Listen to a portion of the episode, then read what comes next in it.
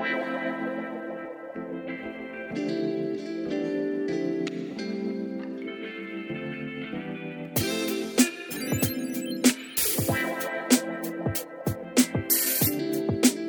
tal equipo? Muy buenas tardes. Estamos de nuevo en nuestra base Carmayora Bikes and grabando nuestro segundo capítulo de esta segunda temporada de nuestro podcast Patea Pedales. Eh, como siempre, grandes invitados. Hoy hay uno de ellos que se repite el plato. Eh, y bueno, los saludamos a todos desde el Caramayola Bikes and Beer. Saludamos a Flow Ride, a Flow Clubs. Eh, Hola. Hola, hola. Eh, estamos hoy, Coco, ¿cómo estás? ¿Cómo te va? Comiendo una Muy buena bien. pizza. Muy, muy buena pizza. Hay chelita, hay eh, pizza, también tenemos hoy. Le- hicimos una, una conversión de la, de la 1010 y la convertimos, ya no tiene carne, sino pollo. Así que todos invitados. Eso. Recuerden que están en, en Francisco Bilbao 4471 y sus tres locales en Aguas Claras y en Hernando Aguirre. Y recordar también que mm, eh, se mantiene la promo de 2x1 en cerveza hasta las Chelita. 18 horas, así que aprovechen de venir. Aprovechen porque estas promos son las que valen la pena. Y 10% de descuento a los ciclistas, ¿no? Con- con bici, si vienen en bici. Exacto, Si tú vienes en bicicleta, así que la amiga que llegó acá tiene su descuento. Cabello. Ya, eh, saludamos a, a nuestro gran invitado como siempre, un invitado de la Casa Flow, eh, un invitado de gran, gran invitado exponente de CX y eh, cicloturismo. Hoy venimos a hablar de cicloturismo. Eh, Ignacio Garrido, Nacha, Nacho Chaya. Per- permiso que estoy atragantado con un pedazo de pizza. Pero sí, un gusto estar acá nuevamente. Qué bueno. Es rico repetirse el plato, ya sea de pizza o de conversación. Bien. Y ahí vamos a estar dándole. Ha sido participante también de Juegue Cross. eh, También, sí, entreno ahí. Sí. Entrenaba porque ahora ya, ya no puedo. No se puede. Bueno, no se puede, en ¿verdad? Es que no. Y ahí vamos a estar hablando un poco de ciclocross, o sea, vamos a estar hablando un poco de cicloturismo, eh, resolver algunas consultas que la, la gente pueda tener y también hablar así como en general de cosas para que la gente se empiece a meter en, el, en este mundo del viaje en bicicleta. Saludamos a tu invitada, ¿nos la presentas? Sí, eh, eh, saludamos a Luz, que es una amiga, Trajo una bici bien bonita. sí, una Fuji de ciclocross. Mira, Bien, Estamos está evangelizando el evangelizando ciclocross, el CX, el el gravel también, claro. ¿Cómo estás, Luz? ¿Cómo te va? Bien, vengo de Maipú. Wow. Buen pique. Sí, Buen pique. es que vengo, vine a comprar unas acuarelas porque trabajo un poco en conservación y restauración de objetos patrimoniales. Bueno, Y vine a comprar unas cosas y me pasé la... muy bien. Bien. Ya ahí te puedes pedir una, una chelita, pizza. Eh, dale, Chaya, empezamos. ¿Qué es el cicloturismo? Empecemos por ahí. Esa es la pregunta más difícil de todas. La más difícil al tiro. Bueno, el cicloturismo, en palabras simples, es viajar en bicicleta. Entonces uno agarra la bicicleta, ¿sabes qué? Me quiero ir un fin de semana, o incluso también puede ser por el día, Vacaciones. pero es agarrar la bicicleta, irse de viaje a algún lugar, probablemente no, que no conozcas, y conocer ahí, quedarse. Recorrer, conocer. Eh, la idea también es ir a conocer, no es competencia. Entonces mucha gente de repente como que quiere recorrer la mayor distancia posible, pero No la idea del cicloturismo límite. es el conocer. Buenísimo. Y cuéntanos un poco, ¿qué tipo de conocimiento tiene que tener una persona que se aventure al cicloturismo? Porque, bueno, ya sabemos que de entrenamiento o de objetivos nada, porque la verdad no es una carrera. Claro. Pero ¿qué tipo de conocimiento tiene, tiene que tener? ¿Saber hacer fuego, cazar animales? Eh, ¿Qué? Cuéntame. Mira, Yo creo que lo esencial, que es como partí yo, ¿Ya? es conocimiento de bicicleta. Porque si es que te falla la bicicleta, que es tu vehículo, como que está ahí, que hay en medio de la nada. Al menos que andís con compañía y esa persona te ayude. Pero, por ejemplo, si tú vas solo y no tienes conocimiento de la bicicleta, no la conoces, y no sabes, por ejemplo, arreglar un pinchazo, que es lo más común, no, no vas a saber cómo arreglarlo y te vas a quedar ahí y te vas a frustrar y después va a ser una experiencia mala. Claro, no te puedes trasladar, Claro. y No, no, no, Y le después- puedes dar continuidad al viaje. Sí, y si te pasa eso, después como que se vuelve una experiencia mala y por ende como que ya no uno se ev- evita después salir. Entonces, por lo menos eso sería como lo esencial. Y los conocimientos de camping son eh, preferibles, pero tampoco son tan obligatorios. Por ejemplo, yo cuando partí viajando, yo no sabía nada de camping. Me partí con un amigo, los dos tampoco sabíamos mucho, con suerte sabíamos más la carpa. Y eh, ahí en el mismo viaje era como, ya, ¿cómo se meten las las estacas? Ah, estos van así, ya, listo. Después como, hoy está lloviendo mucho. Si movemos la carpa mejor a donde hay un un arbolito, árbol, donde claro. tape, ya, listo. Entonces esas son cosas que o se aprenden antes o se pueden aprender también en el viaje. Y respecto a casa de animales, igual eso sería como súper salvaje. No, me refiero a que No, de- de repente alguien puede pensar, chuta, voy a ir a la carretera austral, no tengo dónde comer y qué sé yo, pues, voy a pillar algo, no sé. Preguntas que hace la gente, pero. Eso podría servir, por ejemplo, mucho con pescar. Hay muchos viajeros claro, que claro. va con su caña de pescar y se tira a un lago, un río, lo que sea, y se pone a pescar ahí y después cocina su- Bien. sus peces. Y mm, sería como eso más que nada, porque no sé, pues, no, no es como que te vayas a encontrar un pudú y te lo vayas a comer. No, obviamente no. ahí te, te Pero- meten preso. Claro, yo creo que más justamente como decís tú en, en planificar de repente dónde están los puntos de hidratación, los puntos de dónde acceder a comida Sí, y una planificación previa de tu viaje, ¿no? claro. Igual también hay dos tipos de viajeros, que son los que planifican todo y los otros que van a la vida. A la vida, ok. Yo soy como una mezcla de los dos. De Ya. repente soy uno, de repente soy otro. Pero lo ideal sería, como lo hago yo, por ejemplo, eh, siempre voy como de pueblo en pueblo. Entonces, si me quedo una noche en un lugar, ahí tengo lugar para eh, comprar comida, para quizás también baños o cosas de ese estilo. Y lo otro también que puede ser es los que son más aventureros. eh, ven en el mapa lugares donde hay un río, por ejemplo, un río cerca. Entonces ese río te permite tener agua potable, poder lavar las cosas, aunque también hay un problema ahí de contaminación. Tener un espacio, un, otro- un- claro, un lugar. Claro, y también eh, prevén ahí de si hay algún lugar óptimo para tirar cartas. Oye, pero entonces cicloturista también es. Puedes ir de ciudad en ciudad parando y quedarte en un hostal, en la casa de un amigo, un familiar. También, ese también es cicloturista. Sí, también, porque está viajando en Está bicicleta. viajando, que- su viaje es netamente en bici. Exacto, así que el, el hecho por eso de, de no saber mucho de camping tampoco es una limitante. Porque como dices tú, te puedes quedar en un hostal. Por ejemplo, lo voy a poner ahí también de ejemplo el Rodrigo Rojo, que es el campeón de la Cross Andes. Él viajó la carretera austral como por dos semanas creo que fue, se demoró como 14 días, a su ritmo así dándolo todo y se iba quedando en hostales. Y ese también es un súper válido viaje que, Claro. puede tener la gente. O sea que en el fondo la esencia es viajar en tu bicicleta. Sí, Independiente del nivel de comodidad o que al que tú quieras apuntar, que te puede ir a hostales, que te puede ir a la naturaleza, en vivac, eh, como tú quieras. O sea, la esencia del cicloturismo es viajar en bicicleta. viajar en bicicleta, eso mismo. Y lo básico entonces, como para recordarle a la gente, es que tiene que tener por lo menos un conocimiento eh, básico de la mecánica de la bicicleta para poder solucionar cualquier cosa que... Sí, eso sería se por lo menos yo lo, yo que creo que es esencial. No es como para llamar a la desgracia, así como, oh, eh, No, se me va a no, romper el cuadro. No, porque esa cuestión es muy improbable. Pero la- las panas más comunes, así, los pinchazos, eh, que se te desajustan los cambios, se te desajustan los frenos, eso es como lo más básico, hay que tener conocimientos de eso. Y después tú viajáis nomás. Y si se te llega a romper algo, ya por último llegáis a un lugar donde haya una tienda de bicicleta y Mecánico, así como. Oye, Bueno. ¿y, y en, en qué bici viajas? ¿En qué bici se viaja en el cicloturismo? Por ejemplo, la... es muy chistoso eso porque las bicicletas de cicloturismo hay así un, un espectro, igual que las de gravel. Ahora las de gravel hay como toda una gama de bicicletas.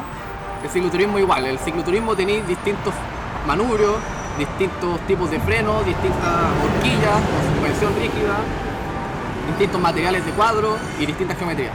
Pero todo lo que hace común el hecho de que sean de cicloturismo es que son bicicletas robustas, aguantan peso para cargarla con peso atrás, peso adelante.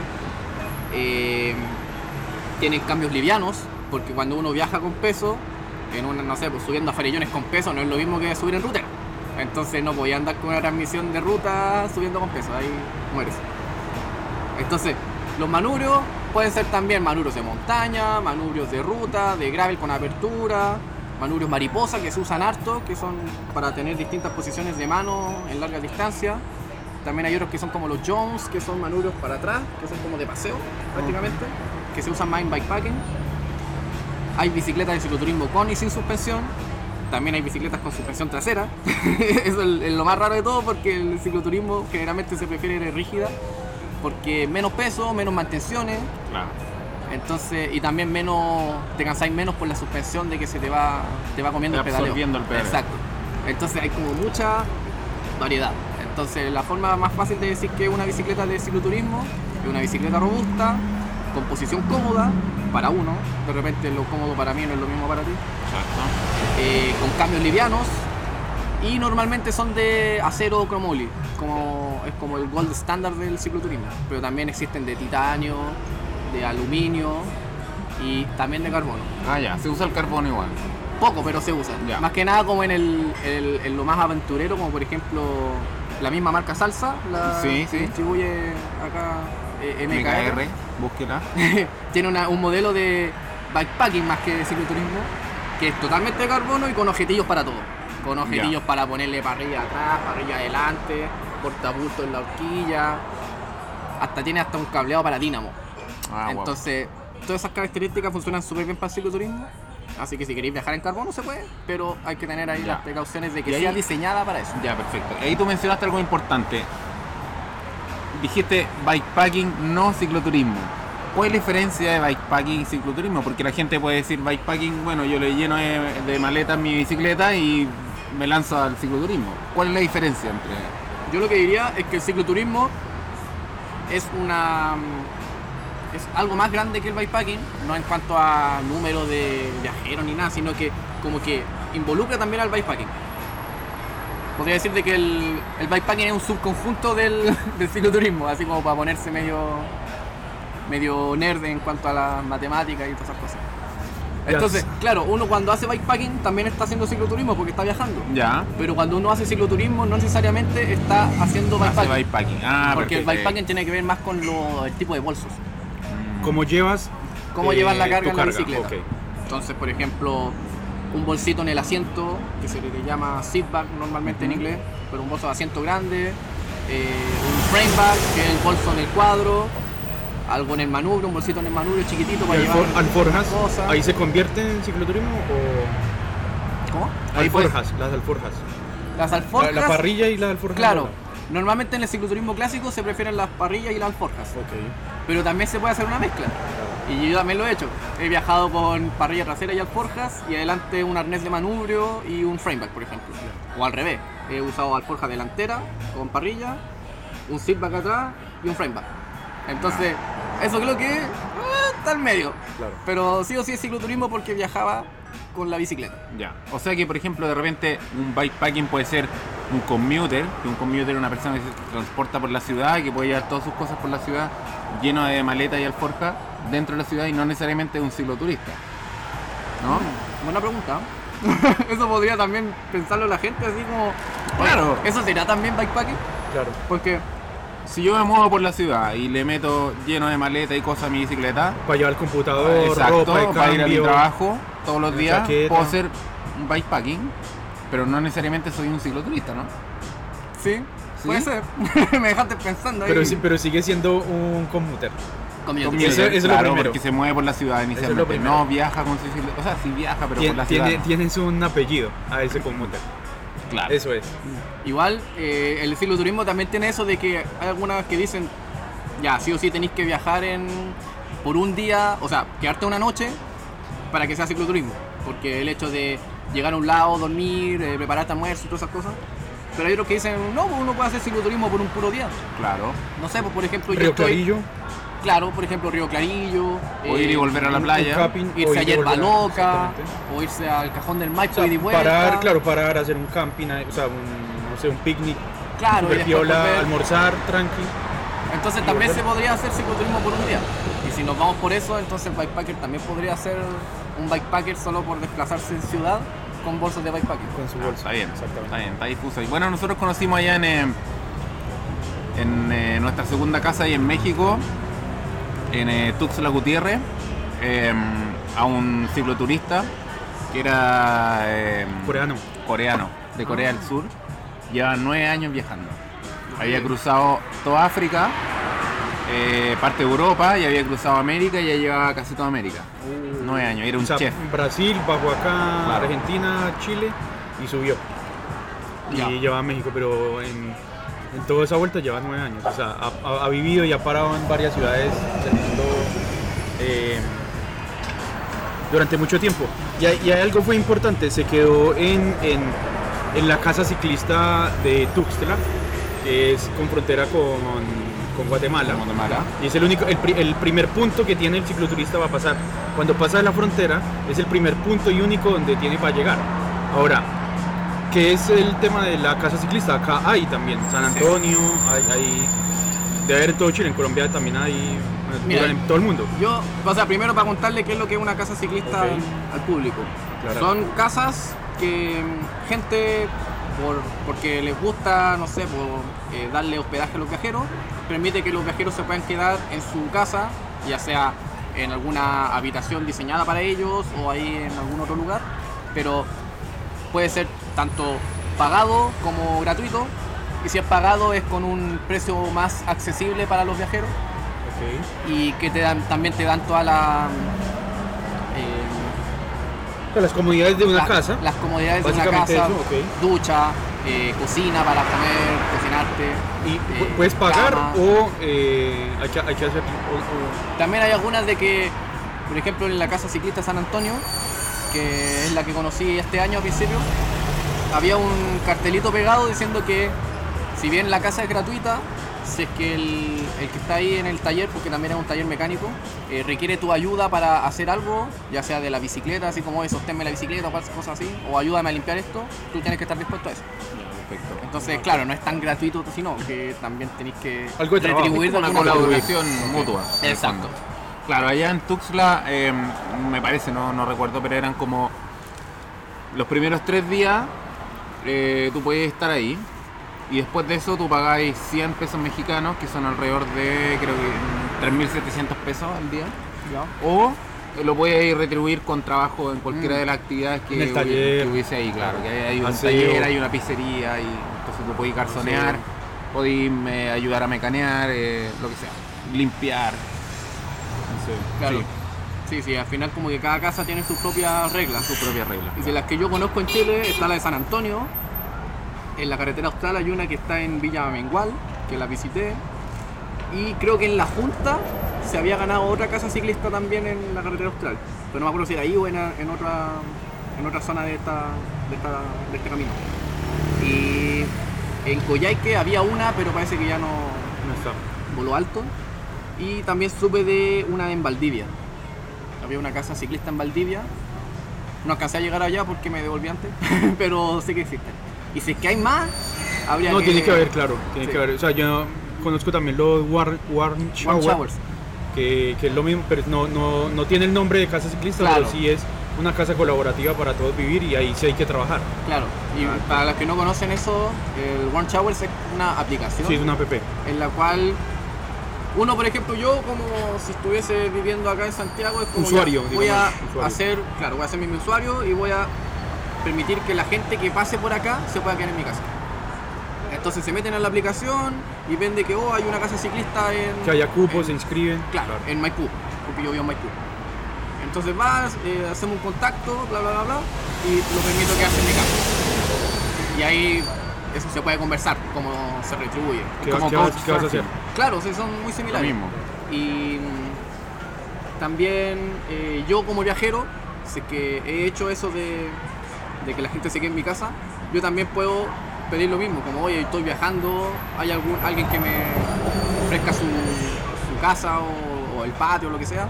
Entonces en la misma aplicación uno puede ver como, ah, ya quedan acá, lo comunicas con él y ya, quédate aquí. Entonces como una forma de apoyo para tener hospedaje entre viajeros. Ya.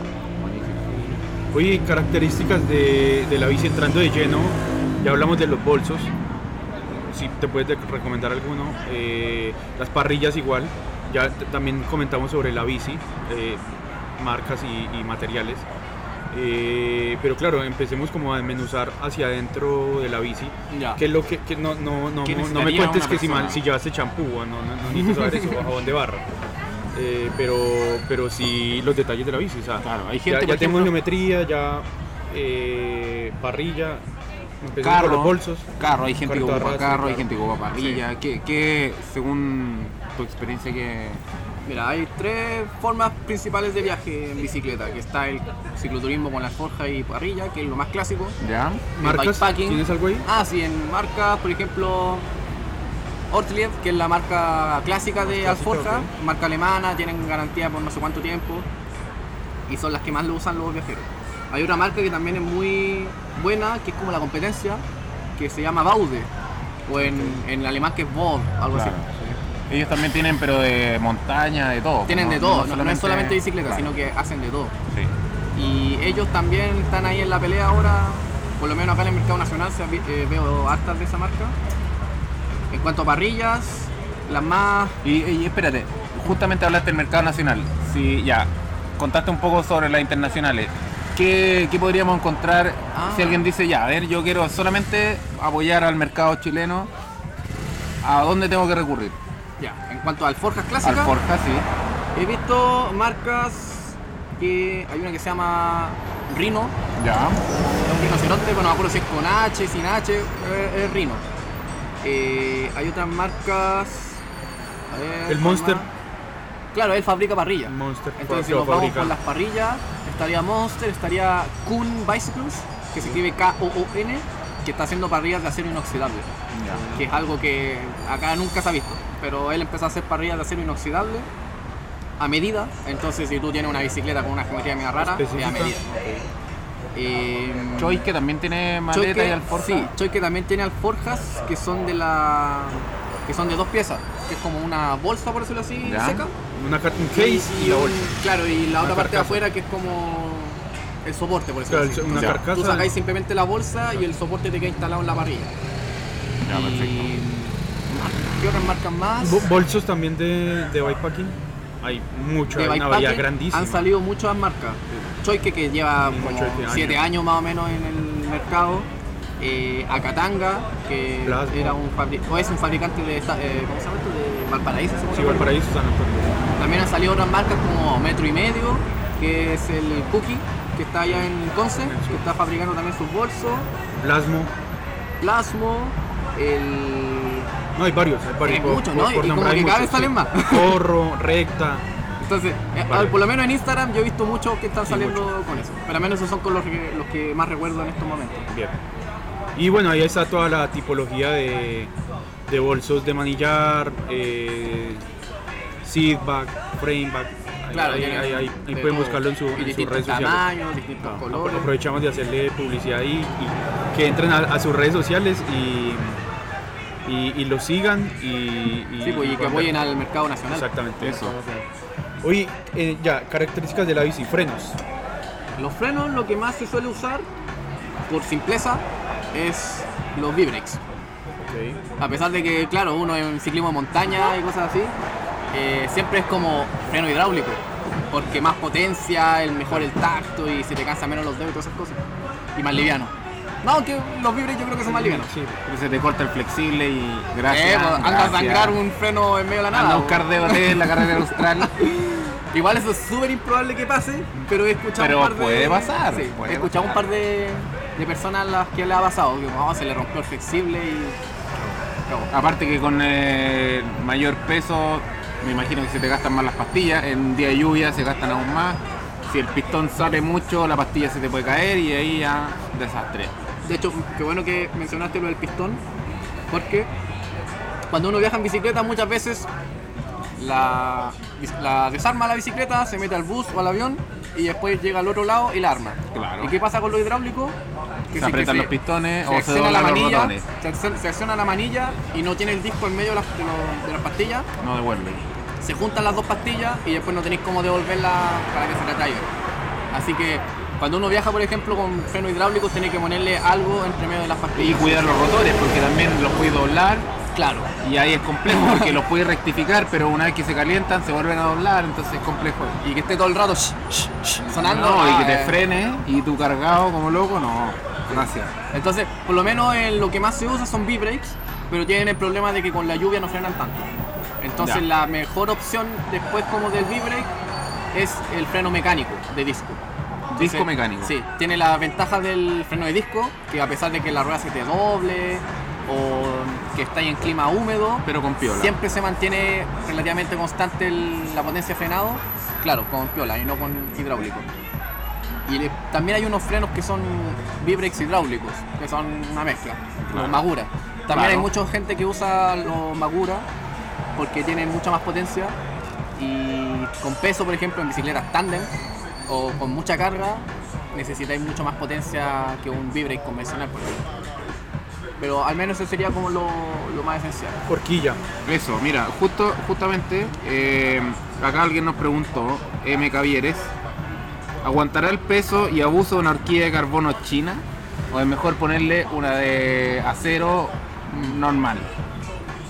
Mira, esa pregunta, yo a cualquier cosa que me digan chino genérico, yo le digo que no. Ya. Así Así que ya sabes, M. Cavieres, no compres aunque sea para rutear, no, yo no le tengo fe a AliExpress, esa- no, no, no. No, yo prefiero que sea chino, pero de alguna marca reconocida. Ya.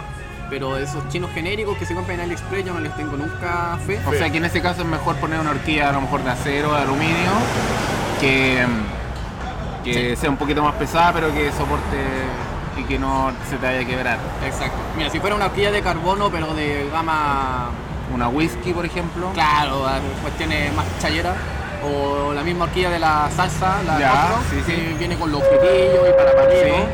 Esa es totalmente de carbono, pero está diseñada para aguantar el peso.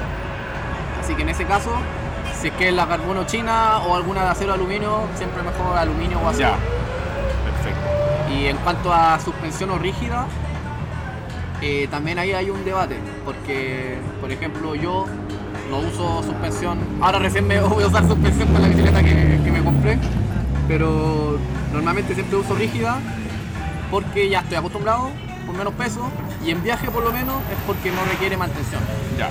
Entonces tú viajas y te olvidas de que cada no sé cuántos kilómetros o cuántas hacer- horas de uso necesitas hacerle una mantención a la horquilla. Ya, perfecto. Y, y ya, tú ahora mencionaste suspensión. En el caso que alguien sea un cabeza dura y diga, no, es que yo no me bajo a la suspensión, ¿cuánto se recomienda? ¿200? ¿150 como en el enduro? ¿120 como en el cross country? ¿O 100? ¿50? En ese 30 caso- como el grave? Yo creo que no es necesario tanta suspensión, tanto Ya. recorrido, porque al final el recorrido, entre más, es para darle más un uso más intensivo, para bajar cerros, para meterse entre medio de las piedras, los rock garden, y ahí requ- requerís 120 de recorrido. Claro, más. Pero si tú estás viajando, por ejemplo, por un camino de Calamina, el ripio del sur, donde tenías esos típicos serruchos, ahí no necesitáis 120 milímetros Claro, de recorrido, porque la calamina, como le dicen. la calamina. Entonces ahí simplemente necesitaría un poco de suspensión que te amortigue Ya. como eso, esas fluctuaciones del camino. O sea, con como eso- la vibración de alta frecuencia, que en el fondo no es tan profunda, sino que es bajita, pero muy rápida. Sí. Y todos saben, todos los que hemos usado horquilla rígida, sabemos cómo es la calamina con horquilla rígida. Terrible. ta, ta, ta, ta, ta, ta, y Terrible. molesta mucho. Entonces para eso, por ejemplo, mucha una suspensión, la, por ejemplo las híbridas, son bicicletas de ciudad, con una suspensión chiquitita, tienen como 60 milímetros de recorrido. Eso es suficiente. O si no, incluso hay horquillas de menos recorrido que se están usando ahora harto en gravel. De 20, 30 milímetros de recorrido y eso ya es suficiente como para amortiguar las vibraciones del camino. Claro. Y de repente si saltáis un- golpe. un- una, no sé, una piedra o algo, igual tiene recorrido para amortiguar. Claro, porque no olvidemos que la, la vibración de alta frecuencia lo que hace, más que golpearnos, eh, es eh, fatigarnos. ¿ya? Genera una vibración tal en el cuerpo que esto, proyectado por las horas que nosotros pedaleamos, te fatiga. Entonces al final, claro, si nosotros buscamos justamente como dice Chay acá, eh, una vibración, o sea, perdón, una suspensión cortita que absorba solamente esta fase, podemos retrasar esta fatiga y a lo mejor pedalear muchos más kilómetros sin castigarnos tanto. Sí, es verdad. Y en especial las muñecas, las muñecas sufren harto cuando, cuando no tienes suspensión. Y donde estáis sentados también. También. Oye, sobre eso mismo, eh, por ejemplo, no sé, en el extranjero se ocupa harto estas cremas como para el chamois. Mm, Eh, ¿Tú la recomendás? La versión chilena yo sé que es el hipogloss. sí, pero ¿son recomendables para el cicloturismo? Yo nunca lo he usado, Ya. entonces no te podría decir de que sí. Pero yo lo recomiendo necesitado. Tampoco lo he necesitado, de hecho yo viajo sin calza. Ya. Y eso es un tema igual que no mucha gente conoce porque hay gente que le gusta viajar con calza, con tricota y toda la cuestión, pero a mí me carga. Como que yo siento que las calzas, las tricotas y toda la ropa petada es para, para Carrera. para las carreras. De hecho, ni siquiera en ciudad uso. Pero para viajar a mí me gusta andar más, más Libre, sueltecito. Ya, pero ni siquiera una calza que te protege ahí. No, no. No, nada. Y además igual el asiento que tengo es cómodo. Ah, ya. Entonces- Justamente, mira, qué buen tema. Hablemos del asiento. Cuéntanos cuál es el, el asiento más recomendable. Un, un poco también le preguntaba, ¿el cicloturista busca comodidad para su viaje, independiente de lo largo o corto que pueda hacer? Y, y- y un- y una de esas comodidades, ya, bueno, ya le hablaste sobre el tema del drop, que sea recto, que sea mariposa, que sea flectado, bla, bla, bla. Y ahora viene el, el- el asiento, o sea, son tres puntos donde uno tiene contacto en la bici. El asiento, el manubrio y los pedales. Sí, en el asiento, bueno, como dice el dicho, cada culo es un mundo. Entonces, lo que me acomoda a mí no necesariamente le acomoda a David o a Luz o a ti, a Coco. Y mm, al menos yo, por ejemplo, uso Brooks, que es como también una de las marcas Brooks, que siempre ya, se ve en clásico. cicloturismo. Están las versiones de cuero, las clásicas, Sí. y otras versiones que son de unas gomas más raras. Pero en el fondo todos son como más anchitos, no, no, es- no tienen un perfil tan racing como No, para Italia o como De hecho, ese estilo. a primera instancia el- los de cuero, tú los veís, los tocáis y son un palo, porque son de cuero, no tienen nada de amortiguaciones, puro, pura suela. Entonces uno dice, ya, pero ¿cuál es la ventaja de un sillín así?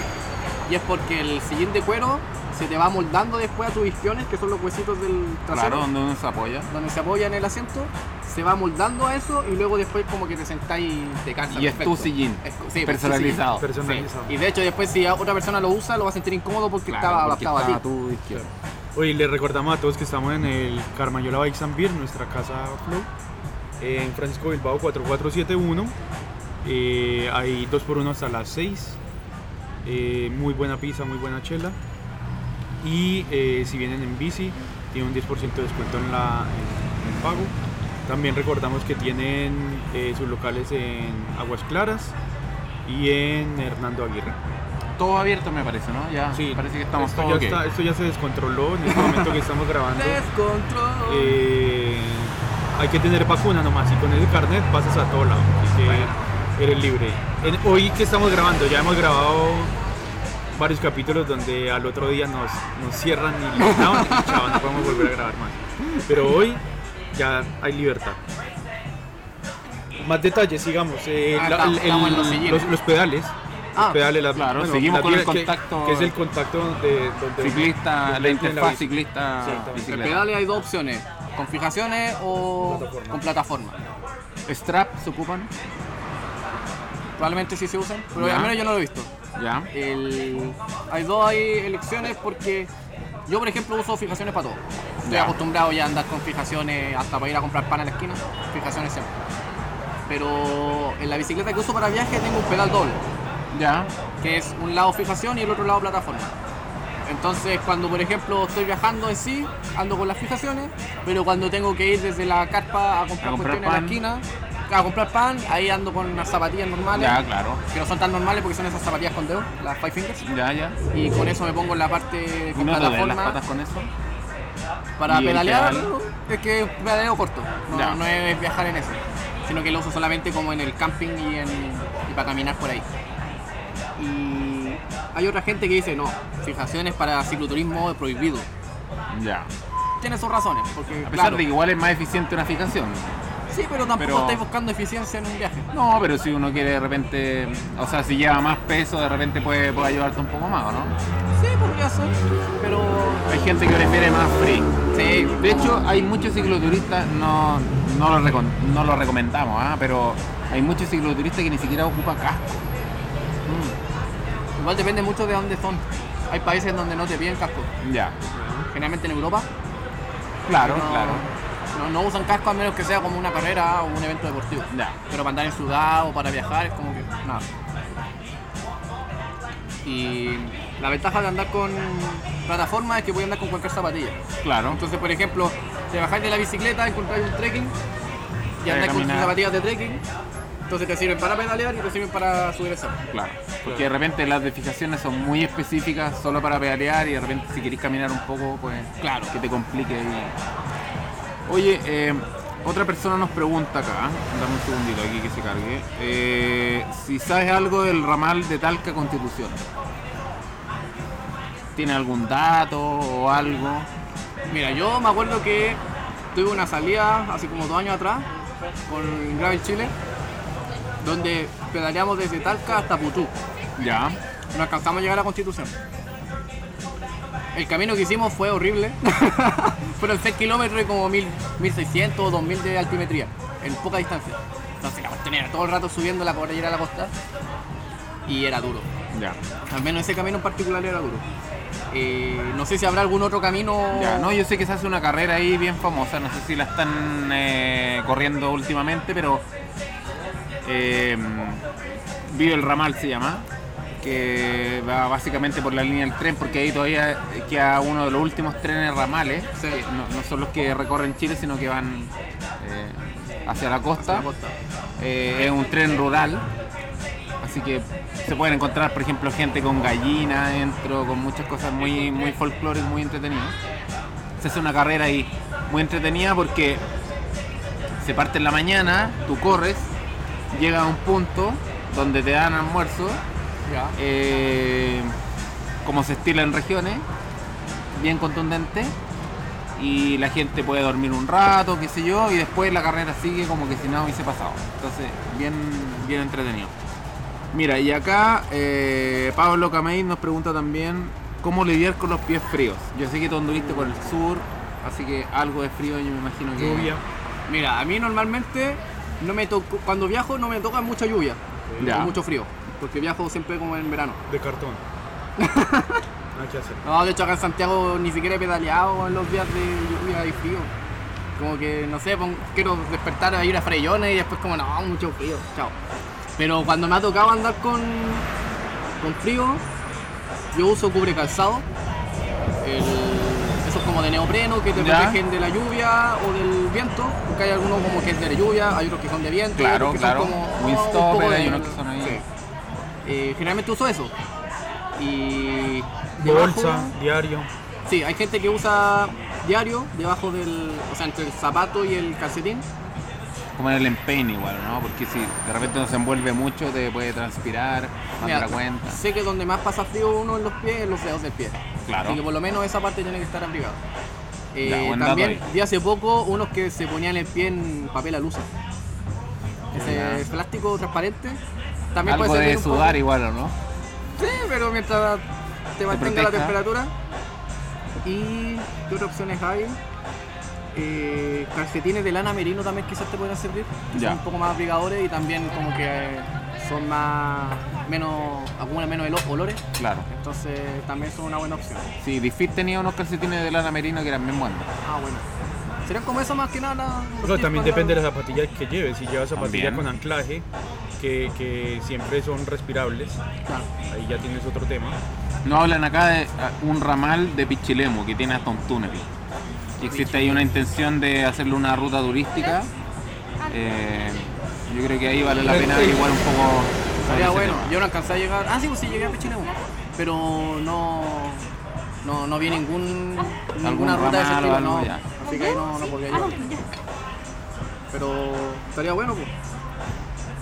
Bien, seguimos con detalles de la bici. Cámaras o túneles. Ah, O tubular. Quién sabe. No, No. falta el porfiado. no, yo siempre que me dicen tubular me pongo a discutir ahí. Claro. No, em, ahí también pueden ser dos opciones. Yo, por ejemplo, ni siquiera para andar en ciudad, ni para carreras, ni nada, yo no uso túneles. Túbules. Y es no. porque yo cambio mucho de neumático. Ya. Bueno, cada vez tengo más bicicletas, pero siempre como que, ah, es que voy a andar en ruta, ya le pongo neumáticos flacos de ruta. Ah, voy a meter más cerro y le pongo unos neumáticos más gordos. Ya. Si fuera por mí tendría un par de ruedas para cada Ya, propósito, perfecto. pero ya es mucho. Entonces, no he usado túneles, pero igual me gustaría algún día usar túneles, pero no para viaje. Muy bueno. Bueno, cabe destacar que Tubeless, para el que no sepa, es eh, solamente el neumático sin la cámara, que lleva un líquido, y por la presión del aire el neumático empuja hacia afuera las pestañas de la cámara, o sea, perdón, de la llanta, y se mantiene ahí pegado, ¿no? Claro. Entonces al final eh, esto te permite que, eh, qué sé yo, te puedas pinchar con alguna aguja o con alguna espina o con lo que sea del cerro y la fuerza centrífuga hace que el líquido salga por ahí, selle y no pasa nada. Claro. ¿No? Sí, eso es un súper buen invento que se ha hecho más que nada para el ciclismo de montaña. Claro, competitivo. evitáis los pinchazos que te puedan dejar fuera de carrera o evitáis eh, perder tiempo. En ciudad también puede servir porque, no sé, pues si te estás yendo a la pega con el tiempo justo y pincháis, jefe no va a querer llegar tarde. no, pues como- cambiar cámara. el jefe te va a decir, ya, pero ¿por qué no sois túbeles? Claro. Pero al menos en cicloturismo está la- lo bueno y lo malo de usar túbeles.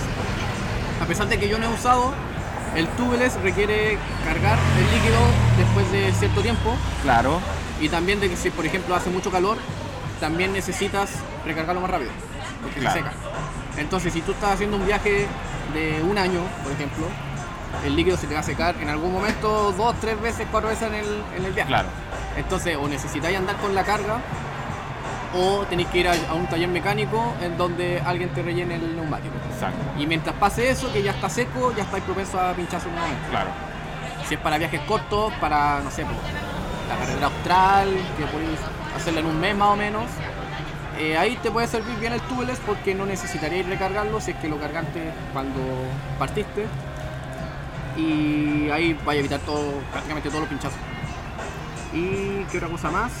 Y, además que tiene que estar en constante movimiento, porque por ejemplo, no sé, pues este chico coreano que nosotros conocimos, dijo que pasó por Colombia, le gustó tanto Colombia que se quedó cuatro meses Ya. trabajando, porque él era chef, entonces se quedó trabajando y, en el fondo durante esos cuatro meses no se movió de ahí, Claro. Entonces su bicicleta estuvo ahí estancada. En el caso del tubeless, como necesita de la fuerza centrífuga para mantenerse en las paredes del neumático, eh, necesita constante movimiento. Pues Claro. si uno deja la bici detenida, el, neuma- el, eh, Líquido. empieza a decantar, empieza a perder el, eh, la protección porque ya la parte de arriba, por ejemplo, ya no llega. Claro. Entonces hay que estar constantemente moviendo la bicicleta porque si no, no Sí. funciona, digo. Es una buena acotación eso, no lo había pensado. Y también el otro problema que tiene el tubeless es de que no es invulnerable. Porque en algún momento igual te puede fallar a pesar de que tengáis el líquido eh, Sobre neumático relleno. 3 milímetros creo que ya no. Claro, no- si el no corte es muy grande, el líquido no te lo sella y por ende se te arranca todo el líquido para afuera, pincháis Claro. eh, y tenéis que andar sí o sí con una cámara de repuesto. O con las tripas esas que se usan para tapar el hoyito. Claro, Pero por lo menos para viaje sería mejor andar con una, una camarita, cámara. camarita amiga y quizás de repente ponerle un poco de líquido adentro. Yo he usado cámaras con líquido y no me ha funcionado muy bien. ¿No? No. ¿Y con que- qué líquido? Con un Continental, Ya, el Revo Sealant. ya, porque también hay tipos de líquido. Por ejemplo, tenemos el slime que tiene fibras de papel dentro, entonces eh, cuando se produce una- un hoyito, estas fibras van a empezar a tapar el hoyito, pero no distingue entre la válvula y un hoyo. Ah, Entonces al final te sella la, te seca la válvula, no podéis echarle podéis aire, sí. un desastre. Eh, no tengo nada contra el slime. Y, pero hay otros que son como notubes o Joes o qué sé yo que se cuajan, entonces al final te pueden servir un poco más. Claro. Pero, pero bueno, eso de que también con la temperatura cambian su funcionalidad. ¿eh? Eso yo lo, lo cachaba. sí. Hay algunos que funcionan mejor con el frío, otros mejor, funcionan mejor con el calor.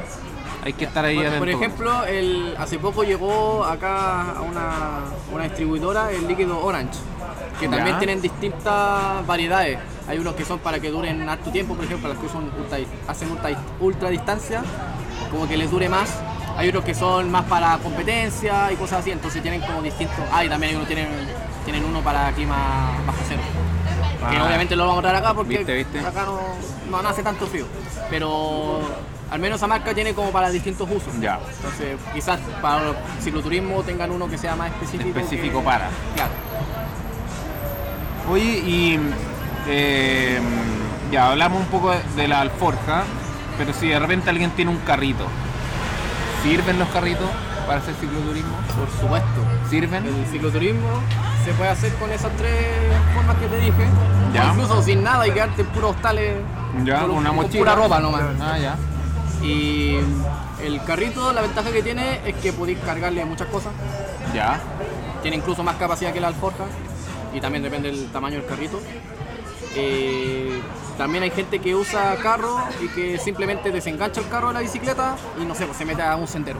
Ya, perfecto. Y después vuelven de nuevo, enganchan el carro y se van. ¿Y tiene algún contra el carrito? El contra es que, claro, es mucho más pesado que todos los demás. Es puro ¿En carro. la que es- maniobrabilidad tiene algún problema? Eh, si no sabéis manejar con el carrito atrás, o sea, si estáis recién partiendo, claro, de repente podéis sentir algo puede atrás, llevar, así como que te puede las se curvas. te puede de mover la, cola. Ah, El, pero también tiene que ver de cómo esté diseñado, porque hay algunos que, por ejemplo, sé que Topic tiene un, un carrito que es super pro, claro, el eh, Journey Journey ese. Y depende también de cómo esté construido, si es que te lo pueden encontrar en ma- extremezone.cl. Depende de eso si es que te afecta la maniobrabilidad de la bicicleta Ya. o no. Pero al menos esas son como las ventajas. Aunque tampoco se usa mucho ahora el carrito. Como que la Eso, mayoría, eso, he visto harta gente con alforja y todo, Sí. pero poco carro. Sí, se usa poco el carro porque ahora casi todos se están yendo cada vez más minimalistas. Ya. Entonces, todos los de carro se están yendo a la alforja y los de alforja se están yendo al bikepacking. Y los del bikepacking se están yendo a, a viajar con nada. Bien, ahí como, como para darle cierre, eh, porque bueno, la charla ha estado súper entretenida. Eh, y muy buenos tips. Eh, así el último, yo creo que al- alimentación, de pronto en carretera, que, que sepas que no vas a llegar a un punto, a, un- a un- a una ciudad, a un pueblo, y, y herramientas, a- a algún tip por ahí que te saques, que sea, que hayas visto, que te haya servido también. Seguramente en algún momento te llevaste algo que nunca usaste. Eh, Puede pasar. En general como que he usado siempre todo lo que llevo. Solamente que de repente, me acuerdo que en mis primeros viajes me llevé una cocinilla de picnic, de esas maletas. Me ocupaba la mitad de las forjas, o todas las forjas, ya no me acuerdo. Entonces eran cosas que claro me sirvieron, pero eran demasiado grandes. Eh, en cuanto a la alimentación, yo soy malo para cocinar. Así que lo típico, así los fideos, el, el arroz, sus lentejas también de repente. Pero en el fondo es mejor como deshidratado y cocinar ahí. Eh, No sé, pues no te vaya a llevar un tarro de gigante de algo, No. sino que es mejor llevar, qué sé yo, sus tallarines y... Claro, y también eso es lo otro que es bueno que acotemos, que mucha gente de repente piensa, ya, me voy a ir de viaje por toda la carretera austral por un mes, entonces me tengo que llevar comida por un mes. Pero no es así, pues, porque tú en el camino vas cortando exacto, en varios lugares. eh, locales. Puedes ir ciudades. planificando también eso, de Claro. caer a un supermercado, caer a una, a una ciudad grande. Exacto, entonces lleváis menos cosas, por ejemplo, como para uno o dos días. Entonces, si en algún momento no llegáis a, alguna, a algún pueblo, a alguna ciudad, tenéis tu comida para cocinarte. Y después al día siguiente, se te acabó, por ejemplo, llegáis al, al supermercado o al almacén y compráis las cosas de nuevo. En, en herramientas, en navajas. en herramientas. Ah, y antes de terminar con lo de la comida, en marcha, yo por ejemplo lo que uso es comer pancito y frutos secos y cosas así. Carbo, Porque, azúcar. claro, y cuando llego después al, al camping o a la ciudad o lo que sea, trato siempre de tomarme una Coca-Cola. Porque a pesar de que, claro, sea súper tóxica y todo, esa Carbo azúcar que rápido, tiene. carbo rápido y sí, cafeína. así como que te revive. Así que siempre apaña después de una ruta larga su Coca-Cola. Yo puedo preguntarle algo. Sí, claro. Si no alcanzas a llegar a un pueblo y quedas así como, estás muy agotado, ¿qué recomiendas como hacer en, en esta circunstancia? Gritar, así como ayúdenme, ayúdenme. Pero por ejemplo, no sé, eh, ya voy a acampar acá. ¿Cuáles serían como las recomendaciones si no alcanzaste a llegar como Claro. Mira, eh, uno va ca- pronosticando más o menos cuando ya, no sé, pues empieza a oscurecer y veis la- el kilometraje y con, me quedan 30 kilómetros y o llego de no noche, a la- hago, no lo hago. o llego a medianoche o no llego, ¿cachai? Pero eh, más o menos como que veis eso, yo siempre como que trato de pronosticarme, eh, voy a llegar más o menos a tal hora, a tal lugar, viendo también como la dificultad de la ruta. Pero me ha pasado de que no llegué, simplemente no llegué. Entonces, por ejemplo, en mi primer viaje queríamos llegar a Hornopirén, me quedan 30 kilómetros y eran las 10 de la noche. Como, no vamos a llegar. Nada que hacer. Entonces vimos un letrero, decía Hornopirén 30 kilómetros, Gualaihue 2. Vamos a Gualaihue. Vamos, bueno. Fuimos para allá y ahí pasó una pura anécdota, así como que, que- como que me perdí, el otro se fue adelante, después se devolvió y mientras me, me- se volvió a buscarme eh, de, de una casa que estaba por ahí, le dijeron, oye, ven a comer un asado. y se metió a comer asado y después me volví yo, estaba buscando a mi amigo y me grita adentro como, oye Nacho, ven para acá, ven a comer. Y nos quedamos comiendo en la casa de un caballero. y nos dejó como dos noches de quedarnos ahí.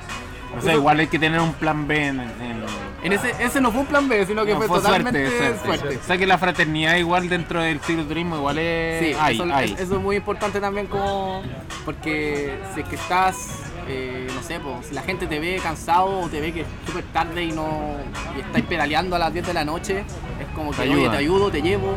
Ya, bueno. En especial si es que hay tránsito de auto. Si estáis en medio de la nada, pues ahí estáis. ¿Se puede hacer dedo? ¿Está permitido? Sí, Sí, yo no he hecho, pero sí se Pero puede. en caso de emergencia igual. Sí, solamente que después no, no vaya a subir fotos de ese, No, de ese claro. viaje. como que, ah, no, ahí no pasa nada. Pero si ya te, tenéis que llegar y acampar, ese ya es otro tema, porque tenéis que buscar ya un lugar óptimo, óptimo para acampar. Y eso depende también de cómo, dónde estés, porque pasa en Chile de que hay mucha propiedad privada. Entonces, claro, miráis para el lado del del camino y hay reja. Y para el otro lado, reja. Y sale un letrero así como no entrar. Como, ya, ¿qué pasa acá? Un paradero, tocó. Los paraderos pueden servir, eh, pero si es que no hay nada de nada, ya sería simplemente abrir la reja, permiso, Pasar. pasar piola, tenéis que estar lo más oculto posible, porque eh, si es que tú no ves, por ejemplo, los autos que pasan acá al frente, ellos no te ven a ti.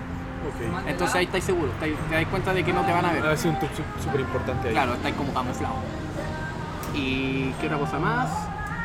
En la mañana al día siguiente partir temprano. Porque si es que esa casa, claro, o ese terreno, mejor dicho, está con el dueño ahí, eh, va a salir a ver su terreno y te puede ver ahí como, oye, ¿qué estás haciendo acá?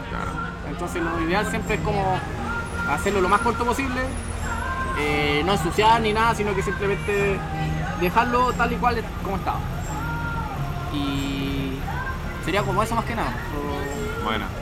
igual, claro, si en el mismo lugar donde estáis, te das cuenta que voy ya súper tarde, tenéis que cachar. Avanza un poco más y busco algún lugar. O un poquito más atrás vi, no sé, pues un lago. Un lago cerca, como a 5 kilómetros. Quizás por ahí pueda quedarme a acampar. Y ahí tenéis que elegir. O si no, también ver el mapa. Así como dónde puede haber algún río, un lago, lo que sea. Ahí más adelante me tengo un, un puente. Y en los puentes también de repente uno puede quedarse por debajo si es que está en buenas condiciones. Pero Oye, ahí, y, y así como para finalizar, ¿qué no le recomendarías a una persona que se quiere aventurar al cicloturismo? ¿Qué no le recomendarías? eh, escucha, esto es un es súper personal.